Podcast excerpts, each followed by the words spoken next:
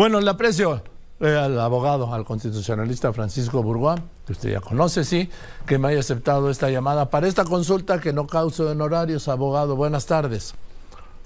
Nunca jamás para ti, mi querido Joaquín López Dóriga y para Radio Fórmula, a tus órdenes. A ver, eh, esta, esta solicitud, casi exigencia que hace la Consejería Jurídica a la Corte, ¿es, ¿está legalmente respaldada o no? Absolutamente no, tan es así que votaron por unanimidad, incluyendo a Yasmín Esquivel y a Loreta Ortiz, como ya bien lo comentabas, Joaquín. No tiene ningún sustento el hecho de pedirle, en este caso específico, que el ministro Javier Laines Potisek pudiera declararse impedido para conocer acciones de inconstitucionalidad. No se encuentra previsto dentro de la ley que reglamenta las acciones de inconstitucionalidad y controversias constitucionales. Y de hecho, llama mucho la atención que sea la consejera jurídica de la presidencia y hoy aspirante a integrar a la Suprema Corte como ministra, quien haga un planteamiento de esta naturaleza a sabiendas que no tenía ni argumentos ni mucho menos un sustento legal para pedir este impedimento del ministro Laines. Veo entonces que el presidente López Obrador está un poco desamparado en materia de consejería jurídica porque no es la primera vez que le dan un revés a, la, su consejera. Absolutamente, pero aquí no sabemos si es realmente un tema de total ignorancia en temas constitucionales y jurídicos o a, sabiendas de que no proceden, la instrucción es presenten todo, a ver si es chicle y pega. Pareciera que eso es, pero imaginemos nada más que si ella llegara a ser ministra de la Suprema Corte, quien es la actual consejera jurídica de la presidencia, cómo va a estar el Pleno de la Suprema Corte con una integrante que ha demostrado más fidelidad hacia un proyecto político que hacia la defensa de la Constitución. Ahora, yo creo, conociendo al presidente López Obrador como lo conozco, que ella es su candidata, ¿eh?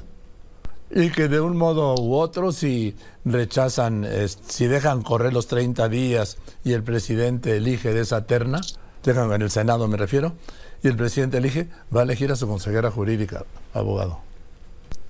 Pues yo creo que también este es una altísima posibilidad y hay que recordar que mañana se va a reunir la Comisión de Justicia para analizar la terna que presentó el presidente al Senado.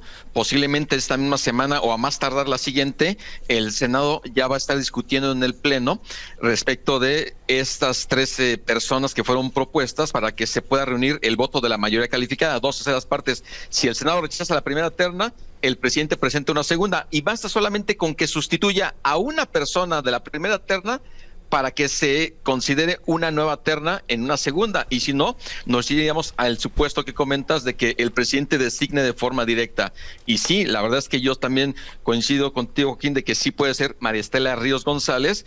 Y la verdad es que serían muy malas noticias para la defensa de la Constitución, el marco jurídico y las instituciones que requieren que hayan jueces constitucionales y que no haya servidores de la nación defendiendo el proyecto del presidente y de Morena como resultó ser el ministro, eh, ahora, pues el exministro, mejor dicho, Arturo Saldívar. Hoy, porque soy un profesional, leí su, su colaboración en Milenio y es la más abyecta exaltación que he visto de un militante de Morena, del más recalcitrante, a Claudia Sheinbaum. Le falta poco para decir que es Dios. Yo, también a la ley, este Joaquín, es este, su columna del, del exministro Arturo Saldívar, y hay una pregunta que me gustaría simplemente hacerle. O sea, él formaba parte de una Suprema Corte del Poder Judicial de la Federación. Ahora, ya que se puso el chaleco de servidor de la Nación apoyando el proyecto de Morena con Claudia Sheinbaum, quiere decir que está comprando los argumentos de ataque constante al Poder Judicial también está de acuerdo con que hay corrupción en el Pleno de la Corte y en el Poder Judicial de la Federación, con los mismos argumentos de López Obrador y de Claudia Sheinbaum. En verdad, se va a un proyecto que está atacando una y otra vez al Poder Judicial en donde él fue ministro? Pues sí. Pues sí, abogado Burgoa. Sí, pues cómo es posible finalmente que eh, ahora se vaya del lado de los que atacan mm. al Poder Judicial. Y que, están por la desaparición de esta Corte. Así es, entonces este es un tema que sabemos que va a continuar hasta que quieran, eh, pues ya sea cambiar a todos los ministros de la Corte e implementar esta posibilidad de que sean electos por el voto popular, que es una pésima idea, o en su caso, hay que recordar que la próxima persona que gane la presidencia de la República va a nombrar a cuatro ministras o magistrados, digo, va a proponerlo al Senado de la República. Y esto considerando que el 30 de noviembre de 2024 el ministro Luis María Aguilar Morales va a concluir su cargo como ministro. Entonces, con que lleguen cuatro ministras o ministros afines a Morena, eh, Joaquín, ya perdimos a un poder judicial, sobre todo a un tribunal constitucional que defienda nuestros derechos, nuestras libertades y sobre todo nuestra constitución.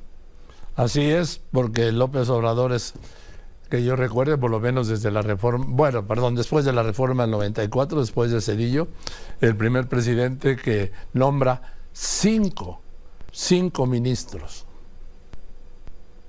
Así es, cinco ministros de una forma inusitada. Solamente le tocaba nombrar a tres, por las dos renuncias que ya conocemos, de Eduardo Minamora y de, Arturo Saldívar, ya son cinco de forma inusitada. Y, y, la próxima persona que ocupe la presidencia va a nombrar a cuatro. Entonces, este sí es un tema que nos debe de preocupar, porque de que lleguen cuatro al Pleno de la Corte, con eso va a ser suficiente para que estén impedidos, para que con una se alcancen los ocho votos necesarios para que se puedan declarar la inconstitucionalidad o invalidez de actos o de normas generales que violen la Constitución.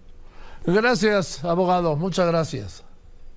Al contrario, Joaquín, fuerte abrazo para ti y para tu audiencia. Igualmente, el constitucionalista Francisco Burgoa.